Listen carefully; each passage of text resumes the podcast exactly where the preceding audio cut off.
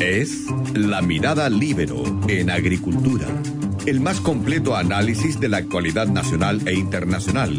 Conduce la periodista Magdalena Olea. Ya estamos de vuelta Ahora estamos conectados con la subsecretaria de la Niñez, Carol Baum, para conversar sobre las alteraciones que ha sufrido el sistema escolar en el último tiempo, eh, de qué manera se ha modificado la situación de los colegios, de los niños, debido al, coronavirus, con las vacaciones de invierno y otros temas. ¿Cómo está, subsecretaria? Muy bien, muchas gracias. Muy bienvenida.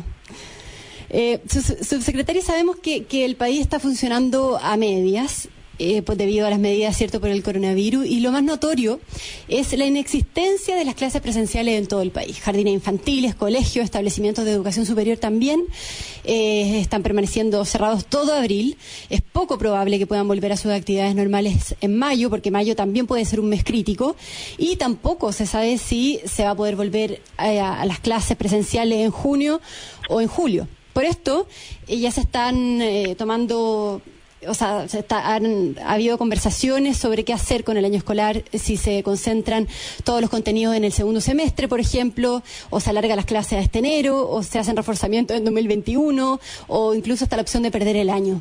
¿Cómo lo ve usted, subsecretaria? ¿Qué opciones se manejan? Eh, ¿Usted cree que se deberían manejar todas estas alternativas en el contexto actual? Bueno, efectivamente, hoy día esta es una situación nueva, no solo para nosotros como país, sino que para, en el fondo, el mundo entero y eh, se están evaluando día a día todas las opciones. Esto no, no nos pilló por sorpresa porque nosotros empezamos a prepararnos cuando ya empezaron en otros países, pero sí fue algo que fue muy rápido, ¿cierto? Por lo tanto, se han ido manejando todas las opciones y, y es evidente que no tenemos certeza eh, pero sí sabemos que esto es probable que no sea tan corto. Es probable, como tú decías, que obviamente en abril ya no volvamos, que es probable que en mayo tampoco.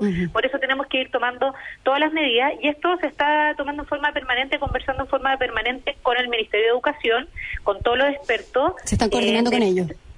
Exacto, y con, con eh, todos los expertos en, la crisis sanitaria, digamos, que son aquí los que mandan en esta materia. Pero además tenemos la suerte de que tenemos entre comillas, la suerte que tenemos la, la experiencia internacional de aquellos países que ya van más en, el coronavirus va más en retirada y que están ya saliendo del invierno, nosotros estamos entrando, entonces podemos manejar esa eh, información. Sin embargo, nosotros hemos planteado desde la Subsecretaría de la Niñez, que tenemos un rol distinto al Ministerio de Educación, eh, que tenemos que tener eh, cuidado con las medidas que se tomen en el sentido de que no solamente nosotros tenemos que proteger que los niños no, no se contagien y no contagien, eh, y que aprendan también, que es algo muy importante, que ojalá no se pierda el año o que, o que pierdan lo menos posible, etcétera, eh, sino que también tenemos que cuidar la salud mental de los niños, las relaciones familiares. No, no sobreexigirlos, porque nosotros estamos, la mayoría de los papás, teletrabajando, eh, no, en mi caso, que me toca salir, digamos, pero la mayoría de los papás teletrabajando, haciendo las cosas de la casa como siempre y además con los niños ahí, eh, eh, teniendo que cocinar, distintas cosas, ¿cierto?, para poder llevar a cabo todas las labores del hogar al mismo tiempo. Eso es muy difícil, eso genera tensiones.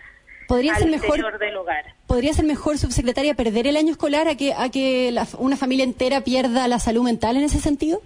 Bueno, en ese sentido nosotros eh, lo hemos planteado así, es mejor eh, que una que alguien pierda el año o que se atrase un poco o que aprenda menos, quizás no es necesario perder el año completo, sino que, que aprenda menos si esto va a generar un estrés familiar tan grande que va a terminar o en violencia, porque los índices de violencia intrafamiliar aumentan en contextos de, encierro prolongado, obviamente, o en también incluso en problemas de salud mental o incluso en peleas familiares difíciles de resolver. Mm. Es difícil para uno como mamá eh, obligar a los niños a, estar en la tarea y también en muchos contextos no, están ni los espacios adecuados ni los padres o cuidadores tienen los conocimientos y capacidades para enseñar a sus hijos.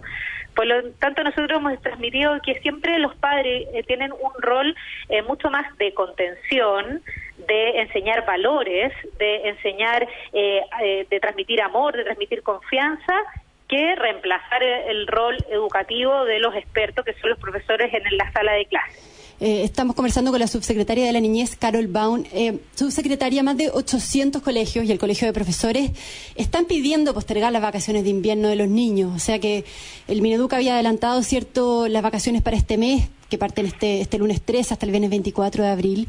Eh, y se, dice que, esto, eh, en el fondo, va a interrumpir los avances que se han tenido hasta el minuto, eh, la implementación de este sistema online, que tampoco va a existir un descanso real en esta, en esta situación de encierro.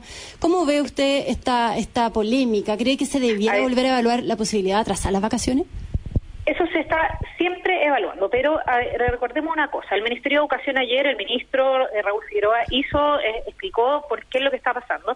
Y recordemos lo siguiente, nosotros todas estas cosas hay que planificarlas. Cuando uno planifica, eh, decía adelantar las vacaciones, porque seguro abril íbamos a estar cerrados y no queríamos seguir perdiendo, perdiendo en el fondo durante julio, que son normalmente las vacaciones, se empiezan a realizar distintas cosas como por ejemplo, durante las vacaciones eh, eh, hay servicios que no se entregan, se cierran los colegios, eh, entonces se planifica todo eso y además hay muchos colegios que durante estas eh, vacaciones también van a hacer adaptaciones de sus sistemas eh, educativos, capacitación a los profesores para poder seguir adelante mejor con la educación. Entonces hay hartos argumentos, pero uno de los principales es que durante nosotros, abril ya sabíamos que la, muchos eh, lugares iban a estar con cuarentena y que íbamos a tener índices altos de contagio.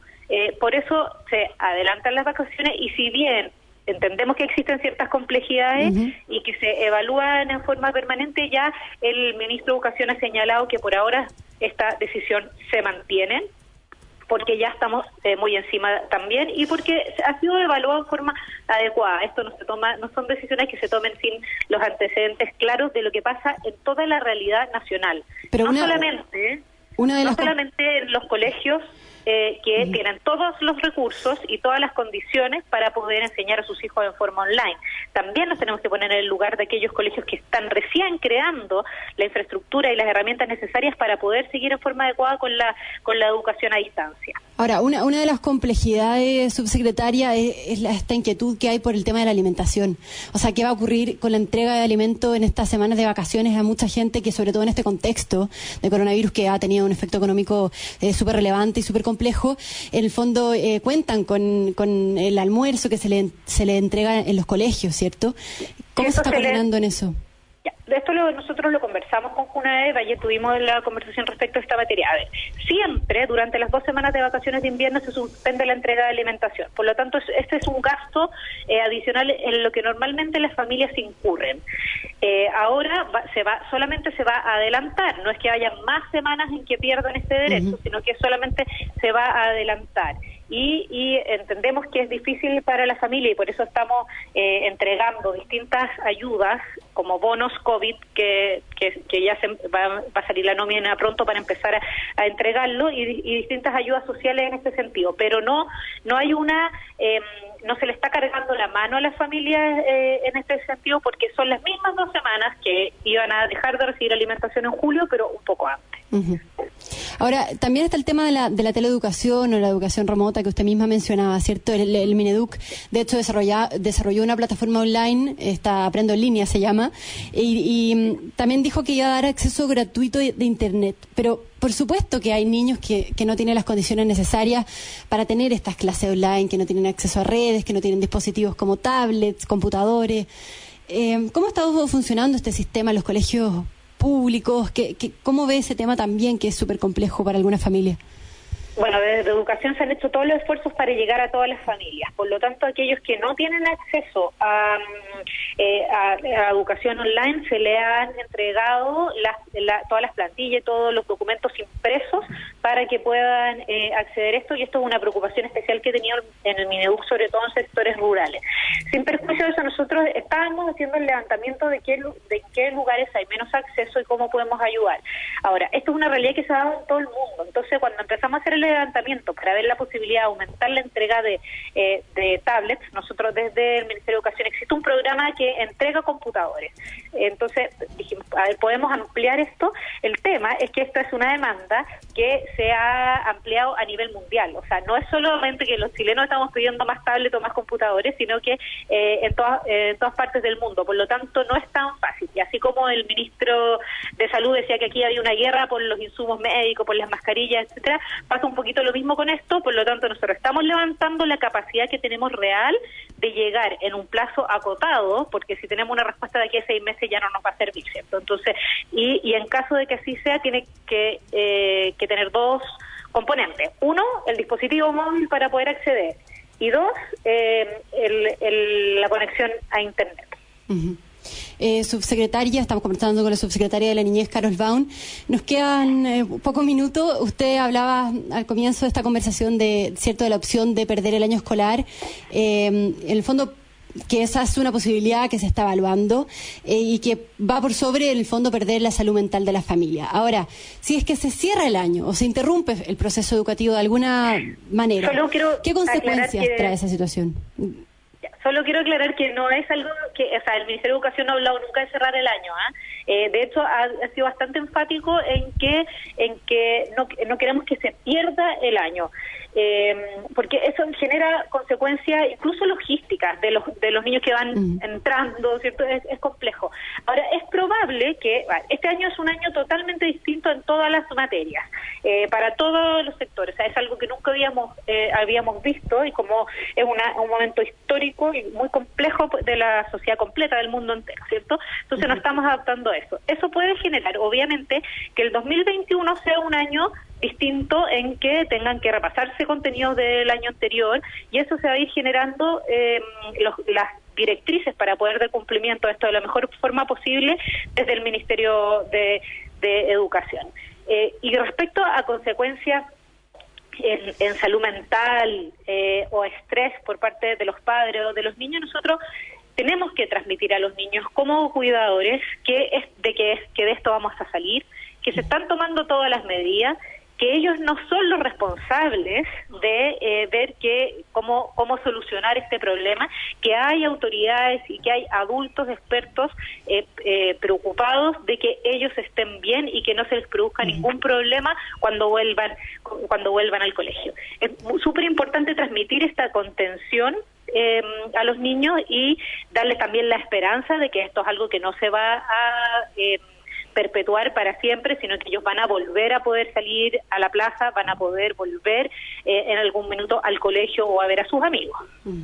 ¿Y se podría convertir esto en una oportunidad? O sea, para que el colegio, para que los profesores se, se detengan, se reflexione también desde, claro, desde la subsecretaría, desde el Mineduc, sobre la esencia del proceso educativo, generar una reflexión, ver qué posibilidades hay de innovar, de, usar la creatividad, de, de educar de distinta manera quizás es un poco lo que está pasando con el teletrabajo en, en otra área, digamos. Sí, pues efectivamente nosotros hemos visto que esto aquí hay, eh, en el fondo se, se cuestiona eh, algunas veces nuestro sistema que es bien, en el fondo, exigente y con respecto a eh, mucho contenido, etcétera. Y hoy día, em, hoy día podemos evaluar eso, ¿cierto? Tenemos la oportunidad de evaluar qué es lo que, cuál es la forma en que queremos educar eh, manteniendo también el bienestar psicosocial de los niños, etcétera. Entonces es una oportunidad y efectivamente yo creo que en todas las materias esto va a generar un antes y un después. Así como hoy día algunos empleadores van a darse cuenta que el teletrabajo no era tan malo, digamos, que, se puede, ser más productivo. ¿ah? que puede ser productivo, etcétera. Otro, nos tenemos cuenta también que quizá em, eh, había cosas que creíamos que necesitábamos y que hemos sobrevivido sin, sin, sin ellas, digamos, incluso, no sé, sin sin salir a, o sea, sin pedir un, un si daría a comer un restaurante o, cosas así, por ejemplo, va a generar cambios en todo, en todo sentido. Y una de las cosas también es que es la oportunidad de evaluar el sistema educativo y lo más importante, la capacidad que tenemos los padres de entregar valores a nuestros hijos. Perfecto, subsecretaria, nos tenemos que despedir. Muchas gracias por haber conversado en este espacio del programa. Muchas gracias a ustedes, que estén muy bien. Que tenga buena semana. Yo me despido de todos y quédense en sintonía en Radio Agricultura porque ya viene el Checho Irane con Conectados. Muchas gracias. Fue La Mirada Libero en agricultura. Una presentación de Viña Garcés Silva, pioneros del Valle de Leida y en consorcio Somos Más que Seguros. Conducción Magdalena Olea. Producción Doris Mora.